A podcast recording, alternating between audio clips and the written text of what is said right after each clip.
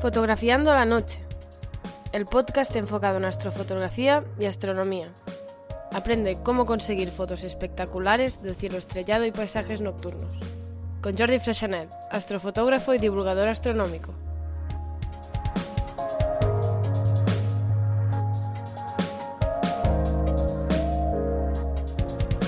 Hola fotonoctámbulos, bienvenidos a vuestro podcast de astrofotografía y astronomía. Este es el episodio 89. Hablamos de astrofotografía de cielo profundo y paisaje con Javier y Frosty. En este programa volvemos a contar con la ayuda de los seguidores del podcast. Hablaremos con Javier y Rodrigo de astrofotografía de cielo profundo y de astrofotografía de paisaje. ¿Qué equipo usan? ¿Cómo afrontan sus astrofotografías? ¿Cómo ha ido su aprendizaje? su evolución como astrofotógrafos y nos explicarán la historia que hay detrás de una foto suya. Y en el apartado de recomendaciones hablaremos de qué podéis regalar o os podéis autorregalar. Ya casi estamos en Navidad y en estas fechas nos enternecemos todos. Y por eso que no quiero ser menos, pues aprovecho para desearos a todos los seguidores del podcast unas felices fiestas y una buena entrada de año nuevo. Como hemos hecho con los participantes en la tertulia, ahora es un buen momento para hacer balance del año que acaba y de plantearnos nuevos propósitos para la nueva vuelta alrededor del Sol que hará la Tierra. He compartido dos fotos en las redes que os quería comentar. Las encontraréis en mi perfil de Instagram y también en el del Facebook de Fotografiando la Noche. La primera es de la Vía Láctea de otoño. Hace un mes me abrigué bien, subí hasta un collado que hay en la zona de la montaña de Aliñá, en la provincia de Lleida, y me planteaba mi planificación era ver salir Orión por el este. Pero mientras estaba haciendo la foto, me fijé que en el lado contrario, en el oeste, había una montaña puntiaguda, bastante espectacular, que estaba muy cerca de la zona donde se iba escondiendo la Vía Láctea, la zona más densa de la Vía Láctea. Claro, en estas épocas de noviembre no está tan alta como está en verano, pero todavía se pueden conseguir fotos impactantes en octubre, noviembre, si encuentras un primer plano interesante, ¿no? Hice pruebas con el tracker, hice doble exposición, una para el cielo y otra para el oscuro primer plano, que quedó bastante, bastante bien. Y, compartí una de esas fotos, ¿no? Con el con el cielo sin traquear y con el primer plano con una exposición bastante larga. Con el tracker tengo pendiente volver y aplicar una configuración diferente para que se adapte mi cámara. Cada cámara tiene unos parámetros óptimos y en mi caso pues tendré que cambiarlo un poquito. Y la segunda foto que os compartí es un panorama de la Vía Láctea delante de la Sierra del Cadí, en el pueblo de Ansobeñ. Ya la publiqué hace un mes o más, pero esta vez he vuelto a publicarla, pero anotada. He dibujado las líneas que unen las estrellas de las constelaciones y identificar los dos planetas más brillantes. La verdad es que este panorama tiene mucha información y cubre una parte del cielo muy muy grande. Son tres filas de nueve fotos cada fila en vertical que generan una imagen de 104 megapíxeles.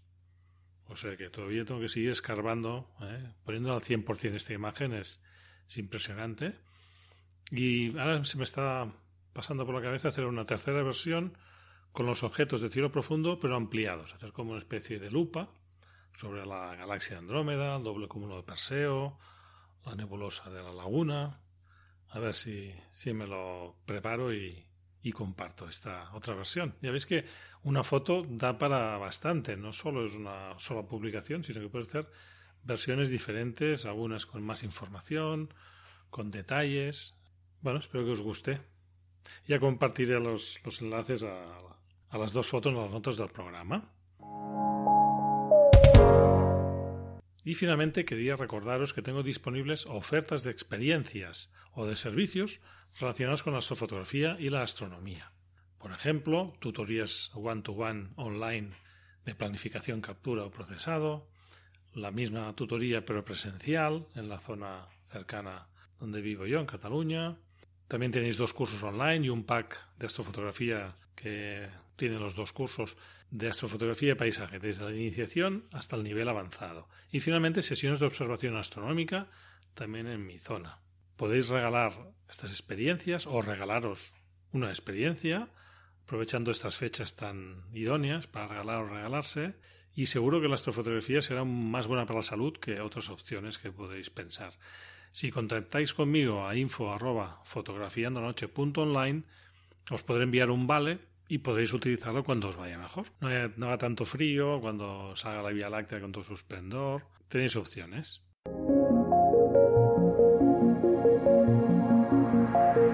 Efemérides.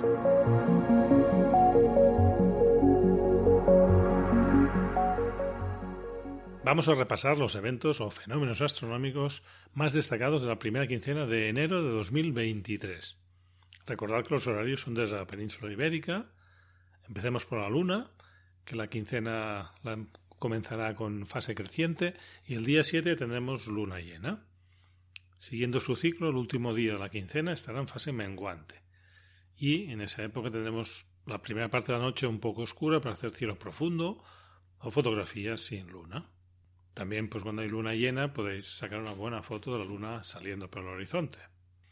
De conjunciones tenemos la noche del 1 al 2 de enero, la luna junto con Urano. Se acercan mucho. El planeta Urano sabéis que no se ve a simple vista, pero con, con un, ya un teleobjetivo, con un pequeño telescopio, con prismáticos ya se puede ver. Y en algunas zonas del norte de Europa el planeta se ha ocultado por la luna. En mi localización, pues no se oculta, pero sí que se acerca mucho. A las 12 de la noche, entre el 1 y el 2 de enero, pues en mi localidad alcanzarán la máxima aproximación, que son unos 10 minutos de arco, más o menos un tercio del diámetro de la luna llena. Y el día 3 de enero, la luna se acerca a Marte. En mi caso, en mi localidad, a las 21 horas de horario oficial, Marte estará a unos 40 minutos de la luna, que es un poquito más de poco más que el diámetro de la luna llena. Para consultar la separación exacta y la hora óptima para observar una conjunción desde vuestra localización, os recomiendo que lo comprobéis con una aplicación o un programa planetario, como puede ser Stellarium, Cartes du Ciel o cualquier otro que hay muchos, ¿eh? pero que sea un poco preciso. De planetas tenemos Mercurio, que dejará de ser visible tras la puesta del Sol, en el oeste, y debemos esperar al final de mes para verlo reaparecer por el este antes de la salida del Sol. Venus estará un poco bajo en el oeste, tras la puesta del Sol. Marte todavía sigue brillante, un poco menos cada día, pero todavía es espectacular. Y lo veremos muy alto en el cielo a principio de la noche, con ese color característico anaranjado en la constelación de Tauro. Júpiter, pues ya es el último aviso ¿eh? para los pasajeros, ¿eh? aprovecharlo a la primera parte de la noche para ver sus satélites con unos prismáticos o las nubes de su superficie con, un pequeño telescopio. Ya el mes que viene ya no, no tendremos tan bien situado. Y Saturno finalmente está ya demasiado bajo en el horizonte. Igual lo veis a simple vista, pero ya está tocando el horizonte y es una zona donde hay más turbulencia y que la calidad de la imagen no será buena. Tendremos que esperar hasta dentro de unos meses cuando reaparezca por el este, después de la puesta del sol empezará saliendo muy tarde y poco a poco irá eh, apareciendo más pronto. Lluvias estrellas, la primera 15 de enero tenemos siempre las cuadrántidas. Es una lluvia con una tasa horaria, con una frecuencia muy alta, de 110 meteoros por hora. Pero este año tenemos un problema, que es la luna creciente. Normalmente está alrededor del día 4 de enero, el máximo. Tiene un máximo muy corto, unos 6 horas aproximadamente, la radiante está en la constelación de Boyero. En la zona cercana a Boyero había una constelación antigua que se llamaba Quadrans Muralis y ya no existe, ya, ya se ha reconfigurado, pero la lluvia estrellas todavía mantiene el nombre de las cuadrántidas, de esta constelación antigua.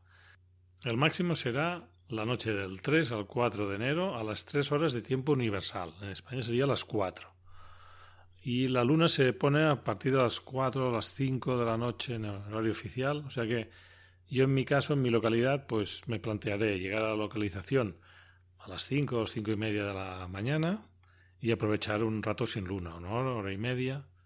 Eso si no, si no está nublado, ¿no? En el hemisferio norte, la constelación de Boyero, pues sale sobre la una de la madrugada, por el horizonte este. Si esperamos un poquito más, Sabéis que cuando la radiante está más alta, vemos los meteoros por la parte superior y por la parte inferior. Si la radiante toca el horizonte, solo vemos la mitad, los que salen hacia arriba. Y los que salen hacia abajo están ocultos por el horizonte. Y finalmente añado un apartado que tenía muchas ganas de volver a hablar, que son los cometas. Y estoy muy contento de poder hablar de un cometa que se está acercando a la Tierra. Ya sabéis que me gustan mucho los cometas y más aún si tienen cola. Se trata del cometa C-2022 E3, un cometa descubierto en marzo de este año, 2022, que se acercará a la Tierra al punto máximo de máxima proximidad, será el 1 de febrero de 2023. La distancia mínima será como un tercio de la distancia del, del Sol a la Tierra, un poco menos de 50 millones de kilómetros, y estaríamos hablando de unas 110 veces la distancia de la Tierra a la Luna. O sea, se acercará, pero no estará tan cerca como está la Luna. Lo que sí que se está preveyendo es que será visible a simple vista. Pero bueno, esto ya sabéis siempre que hay que esperar que se acerque un momento y veremos si se confirma o no se confirma. De momento, en la primera quincena de enero, hará falta un pequeño telescopio, unos prismáticos, para encontrarlo en la segunda parte de la noche, en la constelación de la corona boreal, y se irá desplazando hacia la constelación del boyero, eso estamos hablando ya de antes de la salida al sol, a las 4 o 5 de la mañana. ¿Recordáis el boyero que he hablado antes de las cuadrántidas? Pues esa noche podéis aprovechar para mirar las dos cosas. ¿eh? Yo intentaré verlo ya la primera quince de enero, así me voy ya preparando. Y a finales de enero, pues en el hemisferio norte tendremos suerte que lo tenemos muy bien situado cerca de la estrella polar. Por tanto, será circumpolar, no se esconderá en toda la noche, siempre estará por encima del horizonte y nos ahorraremos tenernos que levantar a horas intempestivas. En el hemisferio sur no estará tan bien situado, pero parece ser que hacia, hacia finales de enero o febrero ya empezará a ser visible en el hemisferio sur. Mucha suerte si lo observáis o lo fotografiáis. Yo, la que tenga la primera foto, da por sentado que, compartiré la foto, que, que me gustan mucho los cometas. Lástima que últimamente he habido poquitos, pero Esperemos que se vuelva a animar un poquito el, ambiente cometario. Buenas tardes, Javier. ¿Cómo va? Hola, buenas tardes. ¿Qué tal? Muy bien. Ahora también recibimos al otro invitado, a Rodrigo. Buenas tardes, Rodrigo. ¿Cómo estás? Hola, Jordi. Hola, Javier. ¿Qué tal? Muy bien. Gracias. Pues bueno, aquí estamos otra vez con una tertulia antes de Navidad, que la verdad es que funciona muy bien, tiene mucho éxito. Y incluso creo que se pueden sacar más, más truquitos y consejos de, personas que están haciendo aprendizaje y hacen ya fotografías ya espectaculares, que no a veces de súper famosos que, que sí, que nos pueden explicar muchas cosas, pero igual están en una, dimensión muy diferente a la nuestra, ¿no? Pues bueno, os pedí primero que os, que os presentéis un poco qué tipo de foto hacéis y, y bueno, qué relación tenéis con el, con el programa también, Fotografiando la Noche. Si quieres empezar, Javier, Dinos un poquito, ¿quién eres? Bueno, pues mi nombre es Javier Escudero Cosgaya, tengo 46 años. Eh, yo fotografío donde vivo, por Zaragoza. eh, bueno, a cierta distancia Zaragoza, porque ya sabemos. eh, y las disciplinas que yo practico son sobre todo la astrofotografía de cielo profundo y el astropaisaje. Me gusta más la de cielo profundo, pero la de astropaisaje estoy ahí también dándole todo lo que puedo, aprendiendo. Muy bien. ¿Y Rodrigo, qué nos puedes decir? bueno, yo soy, soy Rodrigo, tengo 34 años. Empecé a hacer fotos en el abril del año pasado. Y, bueno, la que más me gusta es astrofotografía de paisaje, que es la que descubrí con tu podcast, que es el que más me ha enseñado, la verdad. Y, nada, bien, aquí aprendiendo. Fotografío aquí ahora en Tenerife, pero empecé por Palencia, en, Castilla y León. Y bueno, por aquí un poco mejor, la verdad. Sí, he salido ganando, ¿eh? Con el paisaje que tienes y el cielo que tienes. Cielo. La verdad que es una pasada esto. Sí, sí. Muy bien. Pues bueno, hablemos un poquito de todo, de paisaje, de cielo profundo. También está bien a veces ver las, las dos disciplinas que últimamente con los trackers ya empieza a ser un poco mixto, ¿no? Que es fácil o posible hacer una foto de, cielo profundo con, un trípode normal, ¿no? y con un teleobjetivo, ¿no? Pues si os parece, empezaremos un poquito repasando el año, como dio el año 2022 astrofotografiando de manera astrofotográfica, quiero decir, porque si que hablar de pandemias y esto, mejor que, que no. Y, y, bueno, ¿qué tipo, a ver, qué fotografía habéis hecho este año? También me gustaría saber qué equipo tenéis. Si quieres, Javier, empieza tú explicando un poquito el equipo que utilizas habitualmente. A ver, eh, yo para astropaisaje tengo una cámara ya un poco viejita, es una Nikon D7200, tiene unos seis años o así. Y luego tengo, eh, como objetivos, tengo el objetivo de kit, el 18105, que es el que más suelo usar para, para vías lácteas y demás, que, me gusta cómo, cómo va. Eso sí, hay que echarle, hay que utilizar un tracker o hay que apilar eh, varias tomas, pero bueno, se pueden hacer muchas cosas. O sea, la calidad no es, no es muy mala, digamos, ¿no? Pues ser de kit. No, no, tampoco es tan mala. Cosas se pueden hacer, desde luego. Claro. Luego, además, tengo un 35 milímetros fijo, F1.8, que ese lo suelo utilizar cuando, cuando quiero hacer tomas de, la Vía Láctea con un poco más de detalle. O también para cielo profundo para hacer tomas de, gran campo, de alguna constelación entera o, o demás. Además de este tengo el, el 50 milímetros F1.8 fijo que ese lo suelo utilizar sobre todo para también para tomas de cielo profundo, para tomas de gran campo. Y la verdad es que tiene muy buena, muy buena nitidez. Está muy bien de precio, como el 35 milímetros. Mm. Y lo recomiendo también a los, que, a los que están empezando. A ver, ¿qué más? Tengo un, tengo unos cuantos. Un 70-300 de Tamron, que este es muy, no es muy bueno, pero bueno, yo empecé, el cielo profundo empecé con este. Ah. Con lo cual estoy muy contento de haber empezado por ahí, porque luego coges un, objetivo mejor y notas la diferencia. Tienes muchas, muchas aberraciones, pero, pero sirve, sirve para, empezar. Y ahora me acabo de comprar el Tokina 1116 F2.8, muy gran angular, pero llevamos dos meses de nubes y no lo, no lo he estrenado todavía. Todavía no. Y, además tengo la, la Star Adventurer, como comentabas también, la, primera que salió.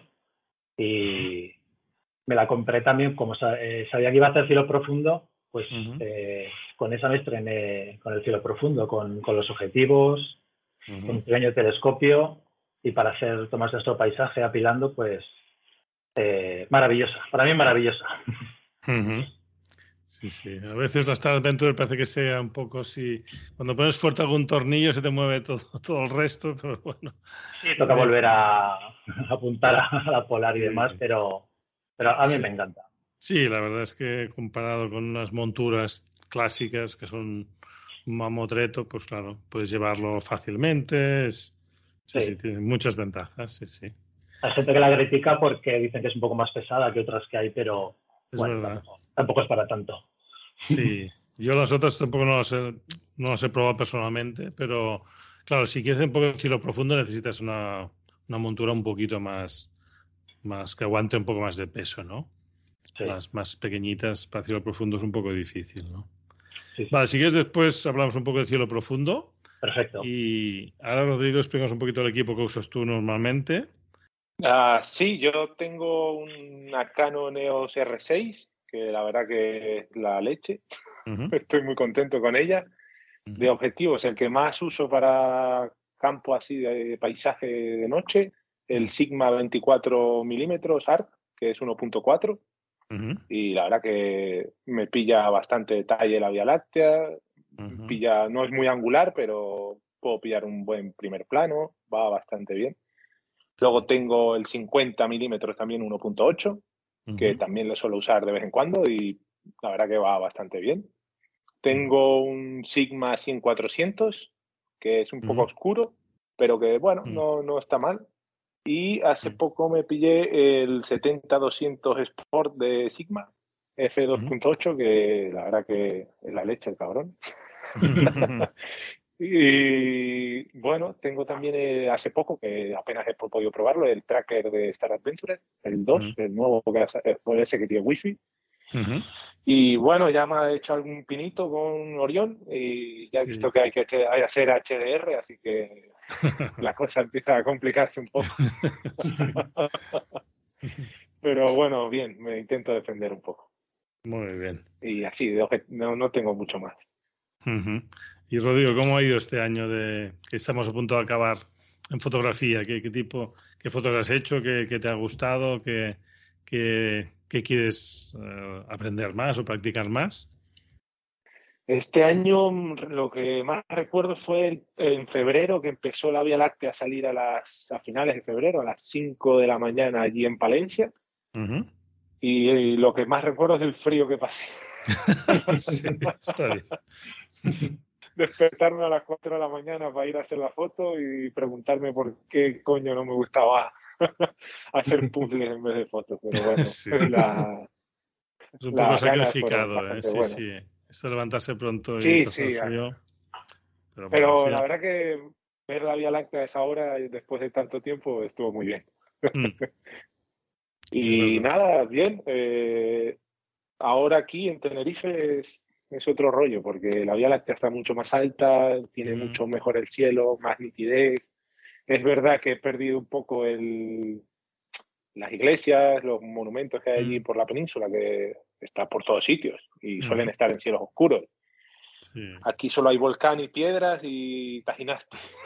Bueno, algo entre piedras y tajinaste ya puedes Pero es verdad que quizás... Pero bueno, también hay costa, tal, entonces está bastante bien. Este año lo que más me he enfocado es en la edición porque creo que es, lo que al final sacar partido a un RAW que has estado trabajando allí en, en el monte, con todo lo que conlleva, eh, creo que es importante.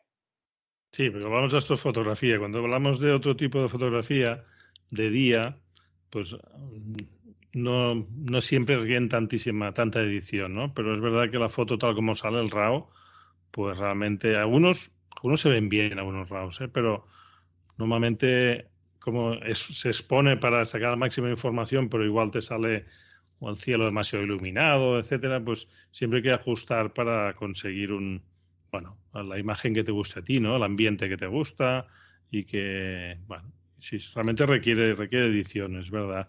Es unos, unos handicaps que tiene la astrofotografía que a veces cuesta un poco de, de esta rueda de aprendizaje, esta curva de aprendizaje que a veces se hace dura, ¿no? Sí, es dura, sobre todo cuando empiezas a hacer dobles exposiciones, una para el suelo y empiezas a hacer, yo qué sé, cinco tomas para luego apilar y quitar ruido del suelo y luego el cielo. Y si metes el tracker ya no quiero ni pensarlo, bueno. ¿Y qué tipo de fotografía te gusta hacer tú, Rodrigo? De, ¿Te gusta aparecer tú siempre en las fotografías o ¿O coges siempre la ah, Vía Láctea? Últimamente he añadido el factor a ponerme a mí, porque me parecía que daba un poco de, dimensión al lugar donde estoy. Y tener la figura humana ahí con el cielo y sobre todo la Vía Láctea, porque es lo que más me gusta, eh, la Vía Láctea. O sea, es verdad que el cielo de invierno está muy bien. Estoy haciendo circumpolares ahora, intentando... Ah. Pero bueno, como la Vía Láctea no hay. que es lo que más me gusta hacer, sí, la verdad. Mm. Bueno, al final Orión es una constelación que también da mucho de sí, ¿no? En, invierno. Y, de hecho aquí en, la, aquí en la península, sobre todo se nota mucho la diferencia, no sé si también en Canarias, que en verano tienes cielos más, más turbios, que no están tan transparentes. En cambio en invierno encuentras unos cielos negros y con, aire frío más transparente, ¿no? Porque no hay tanta no se ha calentado tanto la Tierra, no hay el, calor que desprende de la Tierra. No sé si tú también lo has notado la diferencia entre invierno y verano aquí en, eh, sí, sí, sí, he, notado bastante la diferencia. De hecho, la foto que luego voy a comentar, que creo que es mm. la mejor foto que he hecho y haré en mi vida, fue la primera noche que llego aquí a Tenerife. Eh, subo al Teide, creo que era un 27 de julio, y en la primera toma saqué el, ese glow, ese air glow verde. Ah, claro. Dije yo, ah, lo veía en la cámara, yo no entiendo nada. Y parecía que ya no hacía falta ni editar la foto ni nada. Me quedé asustado, la verdad. Ostras. sí se nota mucho la diferencia. Sí, sí. Pues después nos explicas la foto, que ya tengo ganas. Va, Javier, explícanos un poquito cómo ha ido este año, qué, qué tipo de fotografía has hecho, qué, qué te ha gustado más, qué te has pasado más bien. Pues este año estoy contento porque, excepto los dos últimos meses, que está cubierto el mes permanentemente, pues he podido salir desde el principio de año, eh, tanto hacer fotografía a profundo como de astropaisaje, y este año he empezado a hacer fotos que me gustan. Porque, claro, las primeras llevo desde el 2019 y no, pues me queda mucho de aprender de composición y demás. Pero bueno, lo, que más he trabajado ha sido el procesado. El procesado y la, y la planificación. Muy bien. Y, y bueno, a ver, intento priorizar el cielo profundo, pero bueno, en verano, en verano sí que intento hacer alguna, alguna vía láctea. En febrero empecé ya a hacer la primera, que salía a la vía a las 6 de la mañana y se hacía de día a las seis y cuarto, pues aún así me fui a, una hora de casa para poder captar la primera vía láctea. ¿Y fue, fue bien esta o no? Sí, bueno, a ver, me estropeó un poco la contaminación lumínica de Zaragoza, que estaba lejos, pero bueno, yo salí contento. todo, suma, todas las experiencias suman. Muy bien. ¿Y de cielo profundo qué, qué has hecho? ¿En qué te has centrado este año? Pues a ver, eh, me he centrado sobre todo en los objetos más eh, contundentes y pues eso para aprender a capturarlos, para aprender a procesarlos. Y bueno, aún he hecho unas cuantas galaxias, Andrómeda, eh, M51, M101 y también unas cuantas nebulosas. Y a ver, podría haber hecho más, pero, pero bueno, pues estoy, contento, estoy contento, la verdad.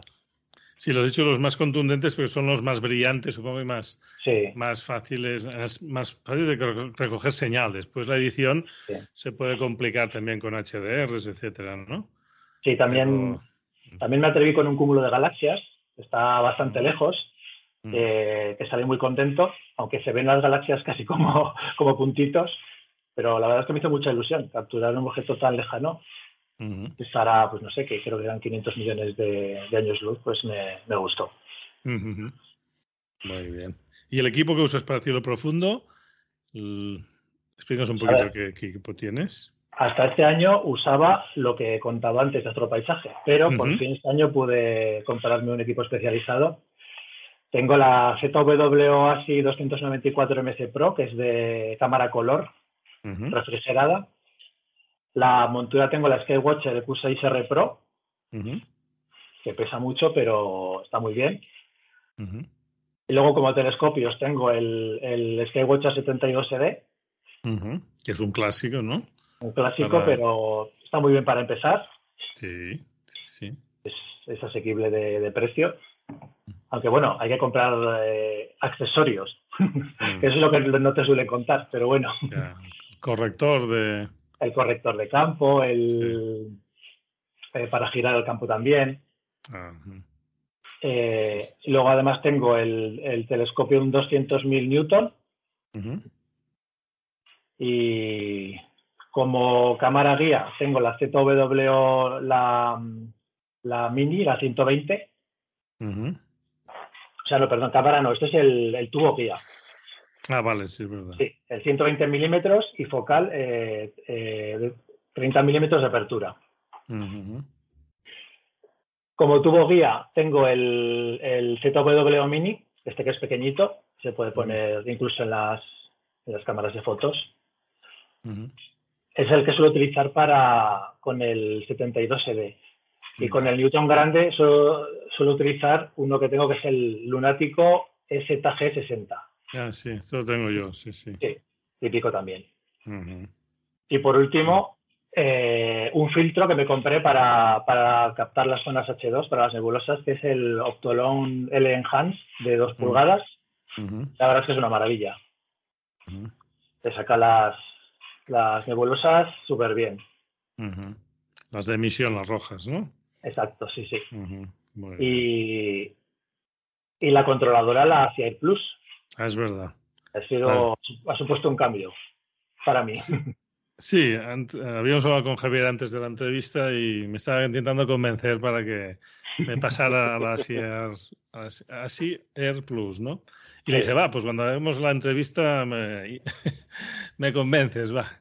Si te parece, seguimos avanzando un poquito y después entramos en la, en la ¿eh? ¿Eh? Muy bien.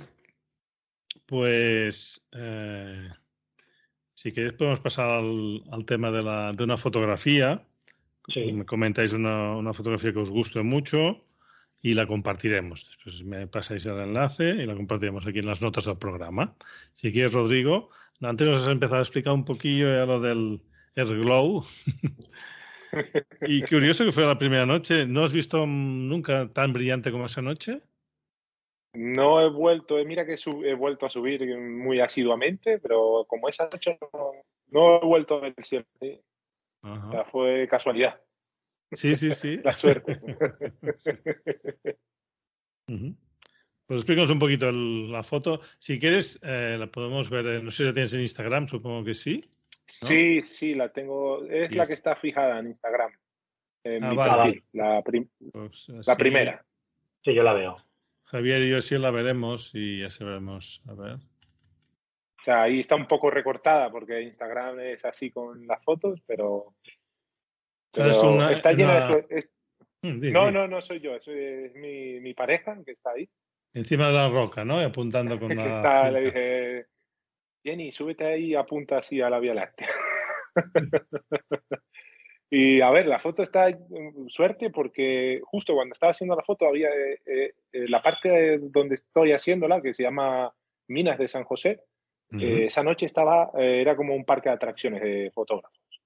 estaba lleno, igual éramos 50 tíos por ahí, cada uno buscando su piedra. Y, y justo cuando estoy haciendo la foto, uno de ellos que está como a uno, así a mi derecha, me iluminó con el frontal la piedra a lo lejos y mm. mira, me dio la, iluminación de la, de la, piedra y la foto salió en una toma. No me hizo falta nada más. Así que la verdad quedó, quedó muy bien. Creo que esa foto fue, si no recuerdo, un F2, hizo 3200 y unos 13 o 15 segundos, no mucho más, con el 24 minutos. Claro, que es muy luminoso, eso, se nota bastante la luminosidad. Sí, ¿eh? sí, se, se, nota, se nota mucho la luminosidad. De hecho, una de las cosas que hace esto es me enfoco a las estrellas automático. Apunto a una, le doy a, con el, el, el, punto más pequeño de enfoque, eh, a la más brillante, enfoco y enfoca sola. Qué suerte. automático, eso no lo he visto. Bueno, quizá no lo he intentado. En las mirrorless tenemos la suerte que tenemos el, el puedes visualizar el, focus picking se llama, ¿no? El resalte que se llaman algunos, pero que puedes hacer autofocus en una estrella, eso no, no, lo he probado todavía. Yo no he visto a nadie que hable de eso, pero yo con el Sigma Art, que es 1.4, supongo que tiene que ser eso, que abre mucho el diafragma. Al enfocar, eh, me enfoca automáticamente a las estrellas. O sea, tengo que coger una estrella que sea un poco fuerte. Antares, por ejemplo, suelo usarla bastante. Sí, sí. Bueno, yo probaré la próxima vez, va. Prueba, prueba, porque yo creo que sale, ¿eh? Si no, la ventaja del, del, focus picking, sí, creo que es que ves las estrellas de colores, ¿no? Entonces te, te enseña los bordes que están enfocados, ¿no? Le, he usado alguna vez y sí te pone el borde rojo, pero es que no me hace falta. Con, con el 24 no, me hace, falta. Y he probado con un F2.8 también y enfoca igual. O sea que no, no sé. Sí, Que es la cámara, que probablemente sí. No, la, R6 tiene muy buena prensa, ¿no? Para astrofotografía. Eh, sí, la verdad que yo que venía de, que, bueno, llevo poco tiempo, pero venía mm. de la 6D, mm. eh, el cambio es exagerado. y la foto tiene poca, poca historia en sí, porque la edición apenas forcé un poco de información del cielo, eh, haciendo un poco de estirado de histograma. Y el suelo, nada, un Dodge Barn y listo, listo para cocinar. y la mejor foto que he tenido, apenas edición, no me tardó nada. ¿Y con el modelo es, es, complicado que estén quietos estos 15 segundos? o eh, sí, ese es el problema. Tengo que ser un poco pesado. Digo, no te muevas. ¿eh? no respires, ¿no? no, respires tampoco. Pero bueno, como son 15 segundos, tampoco. No, esa queda muy bien. Esta está muy bien, sí, sí. Sí, está, está bastante chula, la verdad. A ver, a ver si tengo suerte y pillar otro cielo así. Que según me han dicho, eh, hay una asociación astronómica aquí en Tenerife que se llama la GOAT. Y uno de los integrantes me dijo, no, es que cuando hay muchas nubes bajas, eh, como los vientos alisios tapan, o sea, generan el mar de nubes, bloquean la contaminación lumínica de Santa Cruz, o sea, del norte, y hace que el cielo sea mucho más oscuro. Claro. Así que creo que eso pasó ese día. Ah, muy bien. Sí, sí, sí. Perfecto, pues ya pondré, pondré el enlace en las notas del programa. Si quieres, Javier, tú si te has pensado alguna foto que nos quieras compartir. Sí. A ver, yo la, la que voy a contar no es eh, eh, la mejor foto que creo que tengo, pero eh, ahora os contaré por qué, mm-hmm. por qué he elegido esta. Pues la paso por el chat por si la queréis ver. Ah, vale, muy bien. Ah, Entonces. Sí, me he aquí. Esta es, eh, esta es la, nebulosa creciente en el cisne. Entonces, eh, bueno, si Orión es la catedral del cielo de invierno, pues el cisne es la catedral del cielo de verano, porque está lleno de, pues eso, de nebulosas de emisión y de objetos, sobre todo para el, el aficionado que está empezando, pues tiene la nebulosa Norteamérica, la nebulosa del Pelícano, los, los velos, el cisne, o sea, la nebulosa creciente. Y aquí veis en la foto, pues, el detalle de las nebulosas. Está sacada con el filtro este que os comentaba. No tiene mucha exposición, son tres horas y pico. Hombre, ya es algo. Bueno, sí, la verdad que sí. Pero este, este, año me he dado cuenta que necesito, pues, por lo menos 8 o 10 horas para empezar a sacar toda la chicha de, la foto. Ahí se ve eh, la nebulosa creciente, se intuye un poco así el color azulado, la, la zona esta. ¿Y por qué he elegido esta foto? Porque viendo la, la galería de fotos de Alex Royce, eh, vi esta foto que hizo él y en la parte de abajo tenía otra, otro objeto de cielo profundo, que no sé si se verá ahí, que os lo voy a poner también. Ah, vale. Digamos que el campo que tenía Alex era, tenía, salía otro, otro objeto. Exacto. Y entonces yo lo, vi y dije, oye, voy a ver si, si yo también he captado ese, ah. ese objeto. Entonces, ahí va. Es la misma foto, pero con los nombres. Ah, vale, muy bien. Entonces es la nebulosa burbuja de jabón o algo así. La subnébula, no sé si la veis ahí, una pequeña esferita debajo, no sé si la veis. Sí, sí, sí se ve, sí pues eso, cortando un poco el procesado, eh, pues apareció ahí. Es una nebulosa planetaria y es que me hizo muchísima ilusión. Es una foto que traía sorpresa. Simplemente eso, me, hizo muchísima ilusión ver ahí un objeto. Además, esta nebulosa se descubrió en el 2007, que tampoco hace mucho. No, no, no. ¿Qué va? Entonces, pues eso, en las fotos que, que hago intento ver si hay alguna sorpresilla por ahí incluida. Sí, sí yo veo el nombre de Swap Nebula, pero no sé si está a la derecha justo la... No, a la izquierda, justo a la izquierda de la S. Ah, ahora, sí, sí. tiene un color rojizo también, pero sí que tiene la forma un poquito esférica. Sí, hay una, una esferita Sí, sí, y ahí se ve. No esfuerza mucho más el procesador porque si no saldría mucho ruido. Pero bueno, ahí la vi y me hizo muchísima ilusión. Está muy bien la foto, que se ve muy bien el fondo de nebulosas, todo muy rojo y con unas unos filamentos y unos velos así súper misteriosos, ¿no? Sí, muy bonita. Sí, sí, esta zona es increíble. Entonces, tengo pendiente echarle unas cuantas horas más. Ah. Pero me parece que ya para el próximo verano. sí, sí. Muy bien.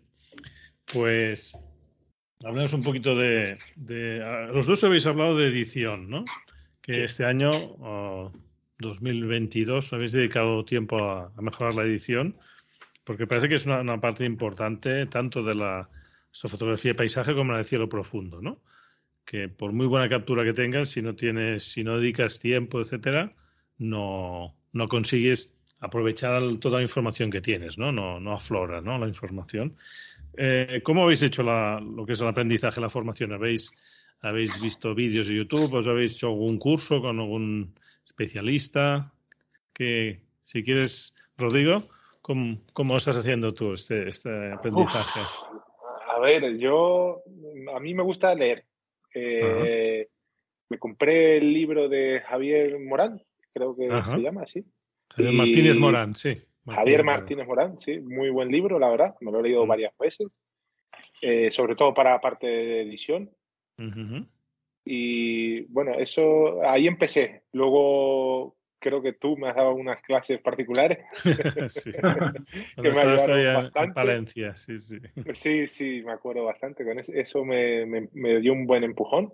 Luego, eh, uno de los cursos que tienes en la academia ahora, el de fotografía avanzada, ese está genial. Pero también lo complemento viendo vídeos de otros en, en internet y cogiendo lo que creo que para mí es mi gusto y ver muchos vídeos. Y sobre todo practicar. Mm. Exacto. He fotos y he hecho una edición hoy y tres mm. días después la vuelvo a hacer y sale una foto distinta. Sí, eso depende mucho del estado de ánimo. Sí, sí. has comentado una cosa, Rodrigo, interesante, porque a veces me he encontrado con, con, personas que dicen, sí, sí, yo he hecho muchos cursos, pero no me acuerdo de nada ya. Entonces, es importante ponerlo en práctica, porque si tú lees, si lees mucho y ves muchos vídeos, pero después no los, no los pones en práctica y los asimilas, es como se, pierde ese conocimiento, no queda consolidado, ¿no? Y a veces eh, me he dado cuenta que hay, hay personas que, que se lanzan enseguida a apuntarse a un curso y tal, pero después, uff, ahora ponerme un ordenador, qué pereza. Entonces, quizá pues no, no aprovechan todo lo que podrían aprovechar de, de, esa formación, ¿no? Pero bueno, al final cada uno elige lo que más le gusta y hay gente que le gusta salir a capturar y, y, el ambiente que hay pues cuando sales con compañeros por la noche. Eh, a otros que les gusta más pues seguir un procedimiento más metódico de aprendizaje y bueno, hay, hay para todos los gustos. Sí, una de las cosas que hice este año fue eh, para practicar todo lo que estaba aprendiendo, era coger fotos del año pasado. Mm, buena idea. Cogí fotos de que ya había editado, pero editado en Lightroom nada más, y las he pasado también un poco a Photoshop. Y claro, con todo lo que aprendes, practicas con algo que, que ya has hecho varias veces y ves cómo funciona. Y la verdad que te da, te da más te da más rodaje, para, por decirlo de alguna manera. Y te anima también de, esto es lo que he aprendido, ¿no? Lo que ha cambiado la foto desde que... Claro, luego ves una foto, mm. Cómo la editaste al principio y cómo ves cómo es ahora, es como, ah, joder, vale, así está bastante bien. Muy bien. Muy bien, Javier, ¿y tú cómo, cómo lo has hecho? ¿Qué secreto pues tienes? Pues yo lo hice mal. A ver, yo empecé de forma totalmente autodidacta. Entonces, pues eso, como todos, a ver muchos vídeos, a ver muchos tutoriales. Entonces me costó bastante tiempo, pues eso, coger los conocimientos necesarios. Por eso digo que lo hice mal. Si hubiera empezado con algún curso, con alguna tutorización, pues hubiera tardado mucho menos. Pero bueno, ese es el camino que, hice. Mm. Y para astropaisaje no he hecho ningún curso. Y para cielo profundo y profesor de Photoshop sí que hice un curso el de Luis Miguel Azorín. Ah, sí. Y la verdad es que me vino bastante bien. Luego ya me he metido también con el de Pix Insight, que es dificilísimo, una curva de aprendizaje terrorífica. Palabras mayores ya, esto. Sí sí, sí, la verdad es que cuesta, cuesta. Pero bueno, la verdad es que yo proceso muchas fotos una y otra vez, una y otra vez, y, y lo mismo que Rodrigo, cada foto que proceso me sale un resultado diferente. Colores diferentes, formas diferentes. Y, pero bueno, mm, es lo que decíamos antes, todo suma. Sí, sí, sí. Sobre todo eso, es, es, ponerlo en práctica, ir explorando. Yo a veces también pienso, vale la pena cuando encuentres una, un procedimiento que funciona, pues intentar ya incorporarlo a tu, a tu flujo, ¿no? Y, y así poquito a poquito va evolucionando tu flujo de trabajo y vas aprovechando, pues, claro, cuando vas aprendiendo, cada vez sabes detectar o identificar más fácilmente qué es lo que realmente te está mejorando más la foto. Quizá ves algún, algún proceso de edición que, que es muy costoso y hombre, pues la verdad es que entre hacerlo y no hacerlo casi que ni se nota, ¿no? En cambio hay algún otro que igual es sencillo incluso, que te, te mejora la foto y dices, el tema de máscaras, por ejemplo, o, varias cosas así que con el tiempo, después de buscar, buscar, cuando encuentres una solución que, que es práctica y te gusta y es, vale mucho la pena de incorporarla y, y así pues digamos que ya una parte que ya la tienes ya tienes asimilada y puedes ir, ir comprando cosillas, pero no es no es montar desde cero, ¿no? Todo tu flujo de trabajo. No, yo creo que a mí lo que me ha funcionado es escribírmelo en un, en un papel, cuál es el, flujo de trabajo, que, que, utilizo la lista de pasos y, y en el Photoshop pues eh, grabar acciones para, pues, para tardar menos en hacer esas cosas. Esas cosas me, han ahorrado mucho tiempo, la verdad. Sí, sí. Vale. Antes nos he preguntado, cuando salís a fotografiar, ¿salís solo o salís con un grupo? ¿Cómo os gusta la fotografía? Tú, tú Rodrigo, has comentado que te encontraste ya 50 personas sin, sin buscarlas, ¿no? Bueno, sí, estaban todos ahí. Así, vas con miedo de joderle a la foto a alguno de ellos. Mm. Pero normalmente solo, a mí me gusta ir solo. pero también cuando voy acompañado no es lo mismo porque salvo que sea alguien que entienda lo que estás haciendo, porque mm. si estás haciendo una foto y tienes que repetirla 50 veces porque no te mm. sale bien, eh, he salido con algún amigo y, tío, vale ya, venga. vale, vale. Volvamos, es frío. Yo, vale, tío, vámonos. sí, a mí también me ha pasado. Por eso a veces, para no joder a la otra persona, pues a veces está bien ir solo. Aunque dicen que a nivel de seguridad, pues no es, es, preferible ir acompañado, pero bueno, se puede suplir también conociendo pues la zona, ir con cuidado, no quererte subir a la roca más complicada de toda la montaña, sino, bueno, un, poco de prudencia y, y, sabiendo por dónde te mueves, ¿no? O si lo has explorado de día, pues quizá reduces un poco el riesgo, ¿no? sí, sí. ¿Y tú, Javier, como cuando se hacer fotografía de paisaje o de cielo profundo, qué te gusta más? A ver, yo normalmente voy solo, sobre todo para el cielo profundo. Para el paisaje hay veces que sí que voy con, con otros compañeros pero eso, eh, para decirlo profundo solo, porque claro, además me pego ahí, pues eso, tres horas, cinco horas, seis horas, siete horas, las que sean, y eso no lo aguanta nadie. No, o es de la afición o si no, no lo aguantan. Y mientras tanto, mientras está la cámara ahí disparando, pues yo estoy con los prismáticos ahí, pues eh, haciendo visual, ah. escuchando tu podcast también. Ah. Me, doy, me, doy, me, doy un me doy pasillo por ahí a oscuras. se pasa el rato como se puede, pero bueno, nos gusta. Sí, de hecho, estando solo viendo el cielo, cuando es un cielo oscuro y la verdad es que y el ambiente nocturno, el silencio, unos ruiditos que oyes, y es, un ambiente muy especial, ¿no? Que en las ciudades no lo puedes, no puedes vivir porque no, no existe, ¿no? Pero a la que sales fuera ya vale la pena. Sí, sí. ¿Y este 2023 qué, qué planes tenéis? Va, me habéis hablado del 22, pero Ahora es el momento de hacer la lista de, los deseos, ¿no? Y de pedir a... Tú, Rodrigo, por ejemplo, ¿qué, te hace ilusión o qué tienes pensado? Este 23, voy a hacer tal cosa, voy a ir a tal sitio.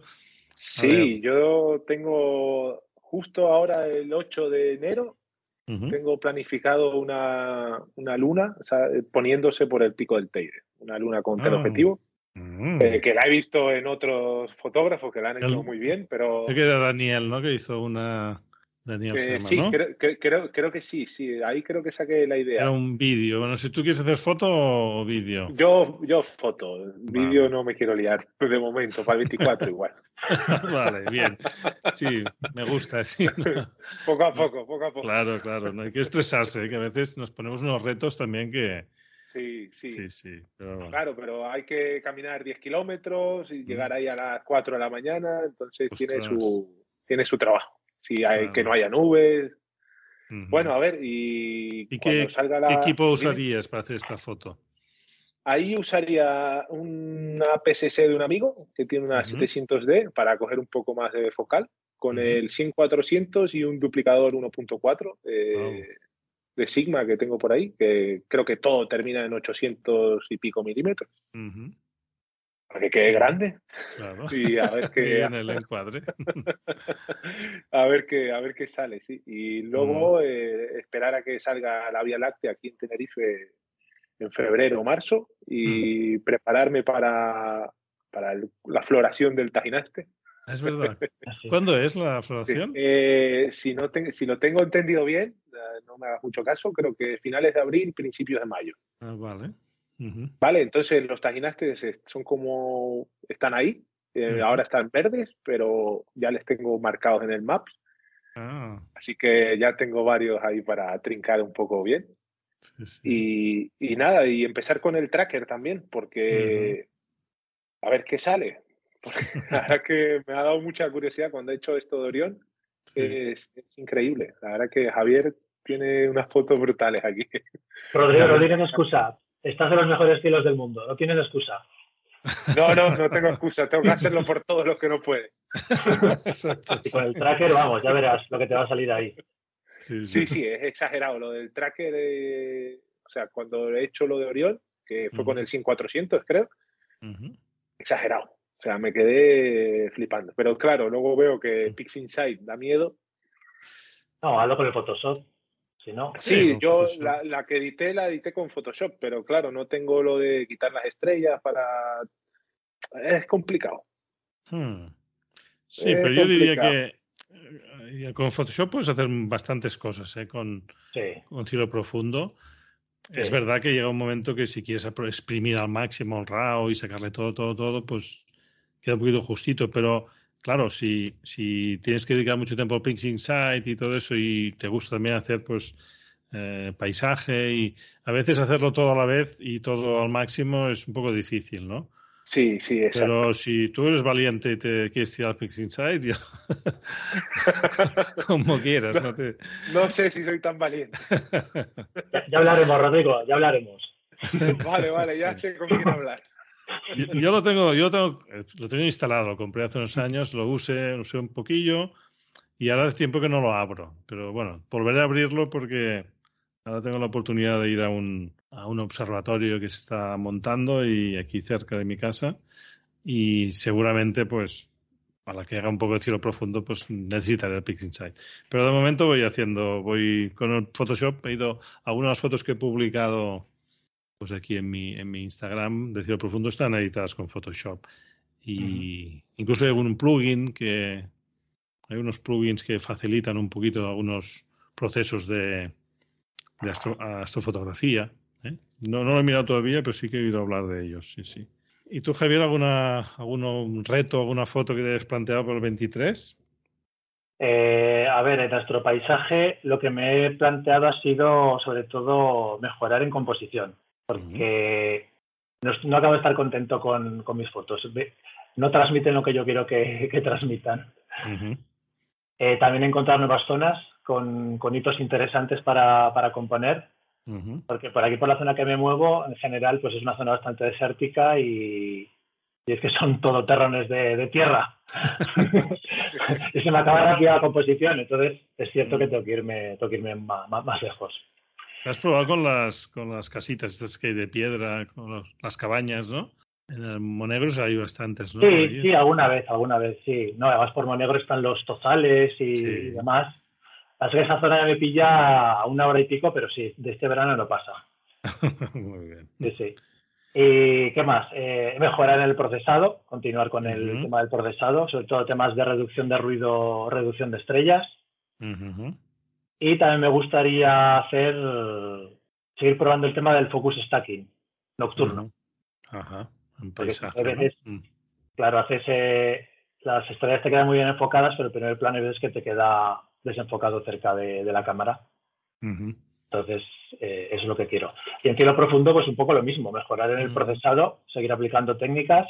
El tema del Pix Insight, terminar de sentirme cómodo porque yo para procesar lo profundo hasta ahora eh, siempre Photoshop.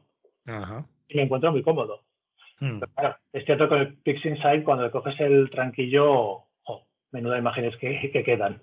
Sí, sí, sí. Lo estás usando ya el PixInsight, ¿no? Sí, sí, sí. Llevo ya poco tiempo, ¿no? Eh, cuatro o cinco meses. Entonces intento hacer el proceso con Photoshop y luego con PixInsight. Y, y después comparas. diferente, sí. bueno, hay gente que, que, empieza con uno y acaba con Photoshop, empieza con PixInsight y hace algún toque final con Photoshop, ¿no? De... Sí, no, a ver, yo también. Mm.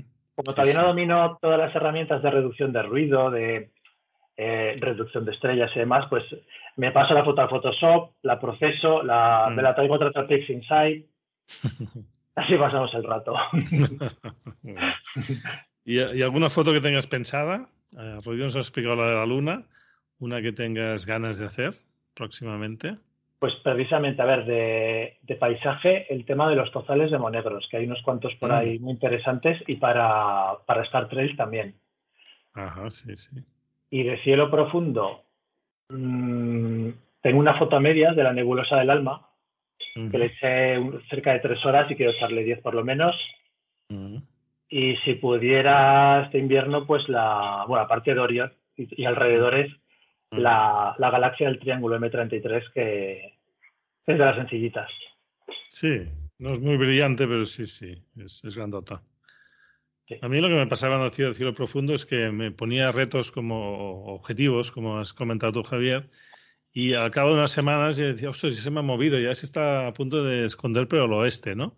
Y, eso que, que, no, no, me daba tiempo a hacer todo lo que quería hacer, ¿no? Y dice, bueno, bueno, el año que viene, cuando salga por el este ya me pondré, ¿no?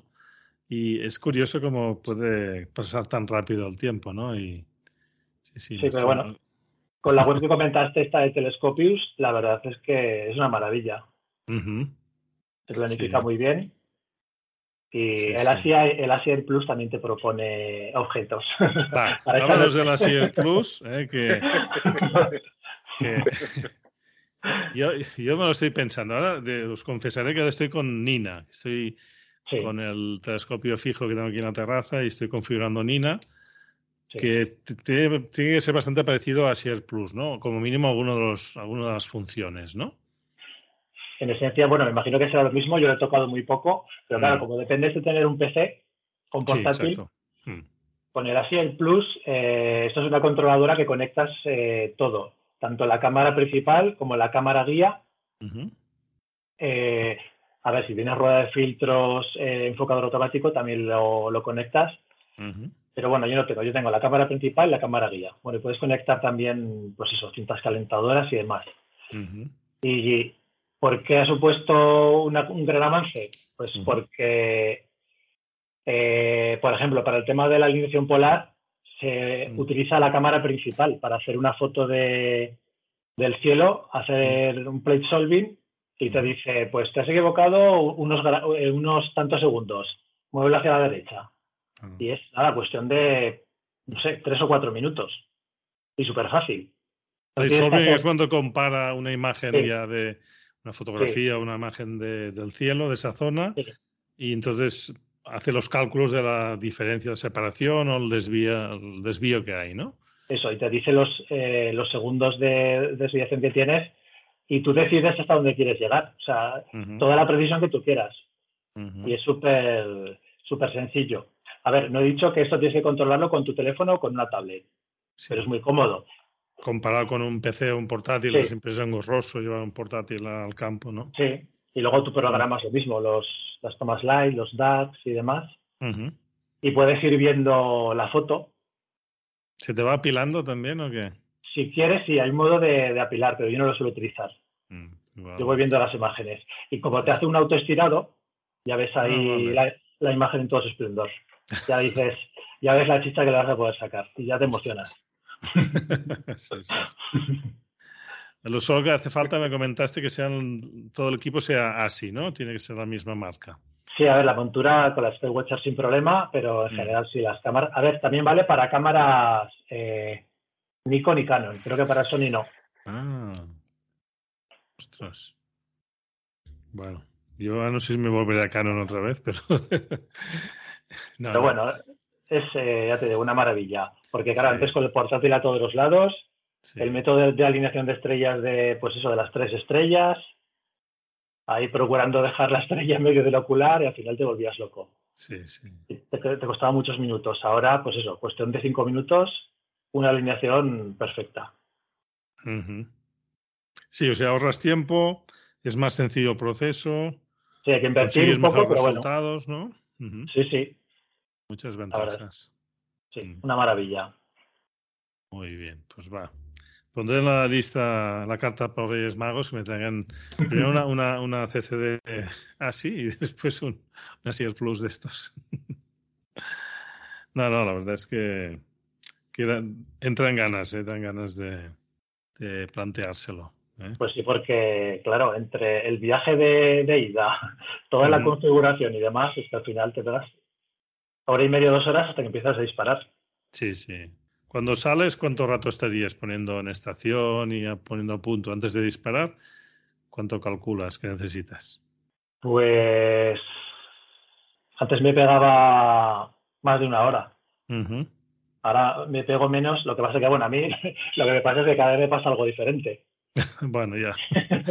es que me, confundo en algo, en fin, siempre te, pasa alguna, alguna historia, pero menos de una hora. En una hora, si lo haces bien, estás disparando. Puede que en media.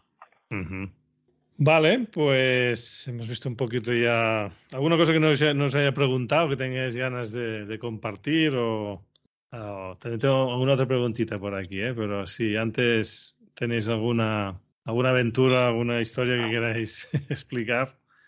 ¿Qué os ha pasado de noche haciendo fotos? Así que sea digno de explicar. A mí, por ejemplo, me pasó hace poco que, claro, yo, llegué de día para ver la, localización y entré en una especie como de, lagunilla que yo pensaba que estaba seca, pero como había llovido estaba embarrada y se me quedó el coche ahí que no podía salir. Y al final poniendo piedras, poniendo piedras, eh, pues al final conseguí salir, pero me costó casi una hora. Y donde yo voy la grúa no entra. Así que ahí me hubiera quedado. sí. Algún agricultor con el tractor o así, ¿no? Ah, bueno, sí, claro. Sí, agricultores al final y pastores hay por ahí, pero, pero bueno. Y alguna culebrilla también me he encontrado alguna vez que me ha dado algún susto. ¿Y tú, Rodrigo, qué, qué, has tenido? ¿Qué, aventuras has tenido así? A, ver, con animales, aventuras he tenido allí en Palencia con jabalí, mm. de estar haciendo una foto y escuchar que viene algo corriendo y decir, coño, ¿qué coño pasa aquí? Sí. y pasar un, pasar... un jabalí de, no sé cuántos cientos de kilos al lado mío y, y seguir. Y decir yo, pues bueno, no me tocó hoy. se desvía un poquito, ¿no? Eso es como un meteorito, como un asteroide que llega a la Tierra, ¿no? Sí, sí, una, una cosa así, sí, la verdad. Y luego aquí en Tenerife que aprendí que en el Parque Nacional pues no puedes estar en todos sitios. Ah, hay sitios pues me han, ido a, me han ido a buscar, sí, en verano, sobre todo en verano, porque es cuando más gente hay por, por ahí arriba, hmm. eh, me han dicho, eh, aquí no se puede estar. Y me han sacado, me han cogido los datos y se han ido. ¿Y está señalizado o tienes que saber tú cuáles son? Eh, nada, sí está señalizado, pero claro. no lo vi, era de noche y tal, y la composición, tú me entiendes. Igual se puede pedir algún permiso, alguna cosa así, quizá. O... Eh, sí, bueno, a ver, yo soy muy, muy escrupuloso con no dejar nada tirado, no romper nada. Pues, al final hay que cuidar el medio ambiente, pero, pero sí, me han echado varias veces además. y eso quiere decir que también trabajan de noche, ¿no? Si te encuentran a ti de noche es que sí, sí, yo creo que al final ya me van a conocer. Muy bien. Pues hablemos un poquito del podcast. Los dos sois seguidores del podcast. Eh, habéis comentado también, tú, Javier, que habías oído, me comentaste que desde el principio que lo estabas siguiendo. Tú, Rodrigo, no sé cuándo lo descubriste el podcast. Sé que me investigué un correo electrónico hace un tiempo. Sí, sí, yo le descubrí en marzo y, escuché todo lo que había. Sí, de año pasado. Todos los podcasts eh, igual en una semana o así. Esto es que qué empacho. sí, no, la verdad que está, está bastante bien. Y luego cuando iba a hacer fotos en el coche, como allí por Palencia las distancias son largas, siempre lo ponía de noche y la verdad que la musiquita del principio es como que me recuerda a aquello y como que me estimula para ir a hacer fotos, no sé, hay un vínculo ahí un poco raro. La verdad que está muy chulo. ¿Y tú, Javier, lo, lo dices desde el principio cuando, cuando, se, cuando lo estrené o un poco después? Un poco después, a los 10 capítulos así. Y sí, la verdad es que fue fundamental para mí porque yo estaba haciendo fotografía de la luna, tampoco tenía muy claro lo que podía, lo que podía conseguir. Y la verdad es que el podcast me, abrió los ojos y empecé, mm. empecé a probar todo lo que decías, que si Star Trails, a probar Star Trails, que si cielo profundo, a probar cielo profundo. En ese momento me compré Star Tracker y, y eso, y ahí a tope. Decías hacer panoramas, panoramas. Hacer casi todo lo que decías, yo creo que casi todo me he atrevido. Y luego, pues eso, todos los gadgets, webs, libros, otros podcasts que has recomendado. Eh, uno para pues me alegra que, os, haya, os haya ayudado, que os haya acompañado también. Eso es lo mejor. ¿Qué puedo oír de, del podcast, no? eso, recompensa un poco. A veces que, que da pereza y dices, ah, tengo que preparar el guion, pues la, el tema y grabar y pero bueno, si veo que, es, que, tiene, que guste y que tiene seguimiento, pues ya tengo un poco más de motivación para, para seguir preparándolos. ¿eh? Pues sí, por muchos años espero. sí. Y, de propuestas, ya que sois conocedores de podcast, ¿alguna, ¿algún apartado, alguna cosa que, os gustaría que, se añadiera al podcast o, o, algún tema que no haya salido todavía? O... Yo, bueno, uno te he dicho por, por mail. A mí me gustaría que si pudierais dar un día una clase de un poco de composición, que es lo que yo ah, me falta, y luego si acaso profundizar en, en algún tema. A mí, personalmente, ahora, eh, no, no sé si viene al caso, pero aparte, tiene que ver con la composición, es un poco teoría del color, porque teoría del mm. color en, de día es sencillo, pero de noche mm. Yo estoy ahí en ello ahora, un poco metiéndole caña porque creo que, que al final transmite mucho, eh, suma mucho a la composición. Es verdad. Y he perdido a veces, he sacado, he procesado fotos y he dicho, ¿esto qué es? el violeta, el magenta se me ha ido demasiado, entonces esas mm. cosas creo que serían interesantes. Y me acuerdo que tenías un podcast de la historia de Orión. Ah, sí, sí, Ese a mí me encantó. la, leyenda mitológica también que hubo, ¿no? Sí, sí. Cómo huye de, de Scorpio, la verdad que está, eso, esos temas son muy, muy interesantes. Sí, Así como propuesta. Sí, sí, pues va, a poder preparar otro mitológico. Yo me lo paso muy bien preparándolo. ¿eh? A veces empiezo a prepararlo y van, un par de horitas lo tendré. Me empiezo ahí por las ramas y buscando webs y libros y tal. Y, pero de hecho es cuando mejor me lo paso casi. Cuando me documento, pues es, es, muy divertido. Pero bueno, son cosas mías. Hay, otra gente que le gusta más la observación directa. Yo a mí me gusta un poco hacer un poquito de todo y la, la preparación realmente sí que está muy bien. Pues he tomado nota, ¿eh? a ver si, si puedo, si, si no puedo hacerlo yo, igual buscaré algún invitado que nos, nos lo explique bien. ¿eh? Me ha gustado, me ha gustado. Muy bien, pues llevamos ya un ratito aquí conversando tranquilamente. Eh, este programa saldrá un poquito antes de Navidad, o sea, justo así para el momento este. Y yo ahora cuando, cuando empiece a editar el podcast ya añadiré alguna recomendación de Navidad, pues si alguien quiere comprar algún regalo a Navidad o autorregalárselo, pues que tenga algunas algunas propuestas. ¿eh? Muy bien. Pues muchas gracias por, por venir al podcast. Espero que os lo hayáis pasado bien, que haya sido relajado, que no os haya puesto en aprietos aquí con preguntas complicadas. Un placer. sí, Rodrigo, ¿me ido bien? Sí, un placer, un placer. Un, placer, la verdad. Gracias por la oportunidad. Ajá.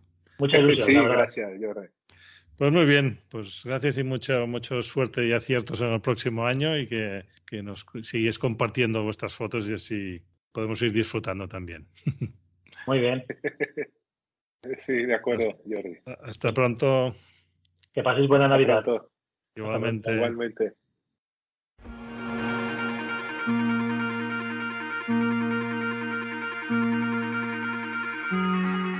Recomendación.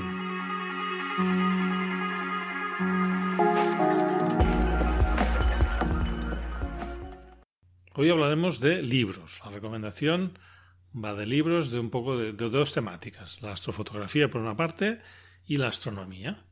Empecemos por astrofotografía.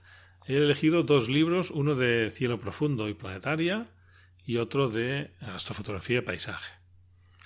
El primero es de un amigo, de Roberto García, que ya os lo comenté en un episodio anterior, se llama Astrofotografía de cielo profundo y planetas. Un libro asequible, no es muy largo, es un buen libro para introducirse en la astrofotografía de cielo profundo o planetaria.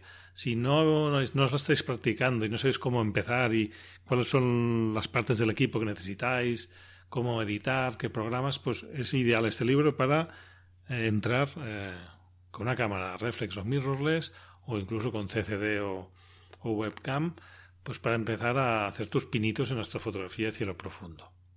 Y el segundo es de astrofotografía de paisaje, del amigo y también entrevistado Javier Martínez Morán.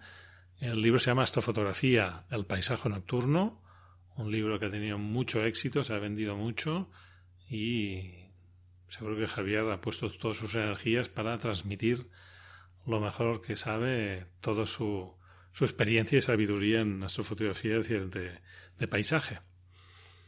Vale, con estos dos libros ya tenéis para ir aprendiendo y practicando Durante la primera parte del 2023. Vamos a ver de astronomía que tenemos. Pues el primero que, os explico sería un libro de eh, divulgación o de iniciación a la astronomía. Si os gusta mirar el cielo nocturno, pero no, no conocéis las constelaciones ni sabéis qué estáis viendo, pues este es un libro ideal. Se llama El Paseo por las Estrellas. Os pondré enlaces de todos los libros en las notas al programa uno de los autores es Will Tyrion, que es una persona muy buena haciendo mapas, mapas celestes, y hablan de, la guía de las estrellas, identificar las estrellas, las constelaciones y un poquito sus leyendas. Creo que es un libro ameno y bonito para, para ir, introduciendo en este mundo de la astronomía. Para niños, también hay para niños de 4 a 8 años, uno que está hecho por Stuart Atkinson, que es un astrónomo, un divulgador inglés que sigo también en otras publicaciones y se llama Guía para observar el firmamento. Un libro con dibujitos y así apto para, para que los niños con curiosidad y, y con mucho con interés por estas cosas puedan empezar a leer sus primeros libros y, y seguro que será una experiencia muy buena. Y para acabar nos queda uno de astronomía. Astronomía ya con gran tamaño. De la Tierra al universo, astronomía general, teórica y práctica. También lo, lo comenté cuando hice la entrevista a David Galadí. Es un compendio astronómico muy completo, actualizado, que a veces es difícil tener una versión reciente, y muy muy bien hecho, hecho a conciencia. Para los frikis de la astronomía, que quieren un manual de referencia, no se puede decir que es un libro de cabecera, una cabecera de la cama porque pesa lo suyo y es difícil de leerlo tumbado en la cama, pero sí que creo que es de lo mejor que hay en astronomía en castellano actualmente. Bueno, pues os deseo felices lecturas ¿eh? en estas fechas de Navidad, aquí en el hemisferio norte que tenemos noches frías y largas y que, se presta bastante a estar en casa. Pues espero que os guste y disfrutéis con estos libros para aprender y, y pasároslo bien. En las notas del programa encontraréis los enlaces comentados. Podéis dejar comentarios en iVoox o en iTunes y os agradeceré si ponéis un me gusta y os suscribís si no lo estáis ya. También en la web del programa, en el grupo de Facebook o por email en el correo info arroba fotografiandolanoche.online. En las notas del programa encontraréis los enlaces para comunicaros conmigo. Si queréis compartir una foto vuestra lo podéis hacer en el grupo de Facebook o bien en Instagram poniendo hashtag fotolanoche. Hasta el próximo programa, que tengáis cielos despejados.